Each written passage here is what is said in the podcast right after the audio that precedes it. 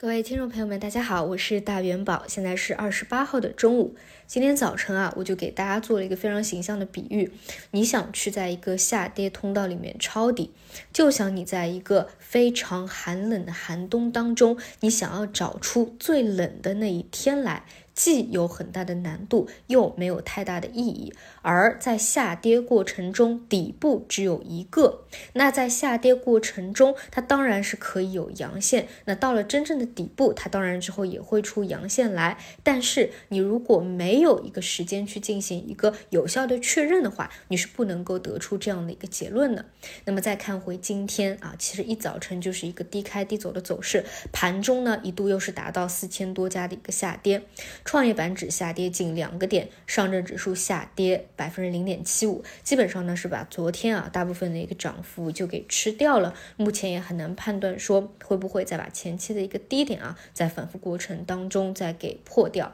因此呢，整体啊一个偏中期的思路，如果是求稳的思路，还是耐心等待市场有效的一个放量啊，度过这样的一个寒冬期，而不要在这个过程当中啊就给套进去了。当然啊，如果你有自己特别看好的方向啊，觉得也是跌出价值来了，那么一定要按照自己的交易计划和交易策略走。那么再来看今天的板块方向啊，呃，正常来说呢，因为昨天啊这个消费和医药是有所异动的啊，受到一个其实是撑水的消息的刺激啊，那么今天理论上来说，一早晨要关注的就是消费和医药板块到底有没有持续性，还是按照我们所判断的一样，可能就是一个半日游或。或者说这个事件啊，它可能就是撑水很多的啊，并没有什么实质性的支撑。那么今天开盘其实就是非常的不及预期的啊，甚至都没有什么一字板的啊，都没有什么连板的啊，只有说医药这边超跌反弹，有个别的还在进行当中，但是其实力度是比较弱的。那么基本上呢，也能够验证啊，如果这一块没有持续性的话，也很难说啊，这个反弹再有一定的持续性。这是第一点。那么第二点就是昨天晚上有一个北。息啊受到破坏的一个影响嘛，所以理论上来说，像一些天然气啊是会有异动的，所以天然气有异动也是消息的刺激。那么传统能源方向，其他的比如说石油，比如说煤炭啊，其实今天早晨是一个冲高回落、高开低走的一个走势，也可以看出目前的市场是比较疲弱的。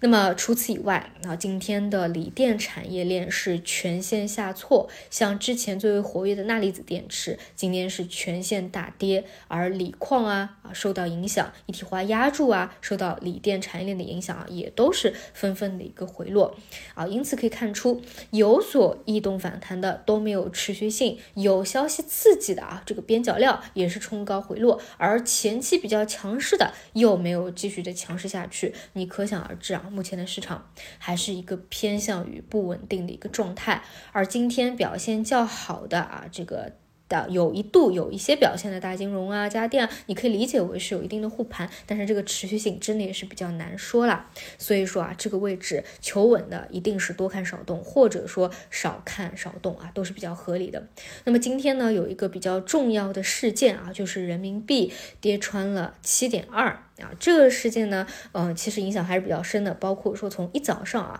我就跟朋友基本上就在聊这件事情啊，为什么七点二是比较重要的？大家可以。自己去看一下这个图形啊，切换到美元、人民币啊，然后点到季 K 或者说年 K。其实呢，在二零一九年那个时候啊，一度是要跌穿掉这个心理位置的，但是其实并没有跌穿掉啊。那么在现在美元加息的一个周期当中啊，这个关口啊，现在是已经是一度啊是被跌穿掉了，在它是一个比较重要的技术关口吧，或者说一个心理的关口啊。那在人民币汇率较为不稳定的情况下啊，人民币资产的波动率就会比你稳定的时候要偏高，或者说呢，对于一些外资来说啊，它可能会有一些担忧啊。当然呢，我们的国家也是非常的智慧啊，会出一些措施啊，能够尽可能的控制得住这一点啊，大家要相信。嗯，我觉得对于中长期为什么能够坚定的长期看好中国的资本市场，其实就源自于对于国家中长期繁荣发展的一个信心嘛。但是就短期来，来说啊，确实这些会成为一定的扰动的因子。所以呢，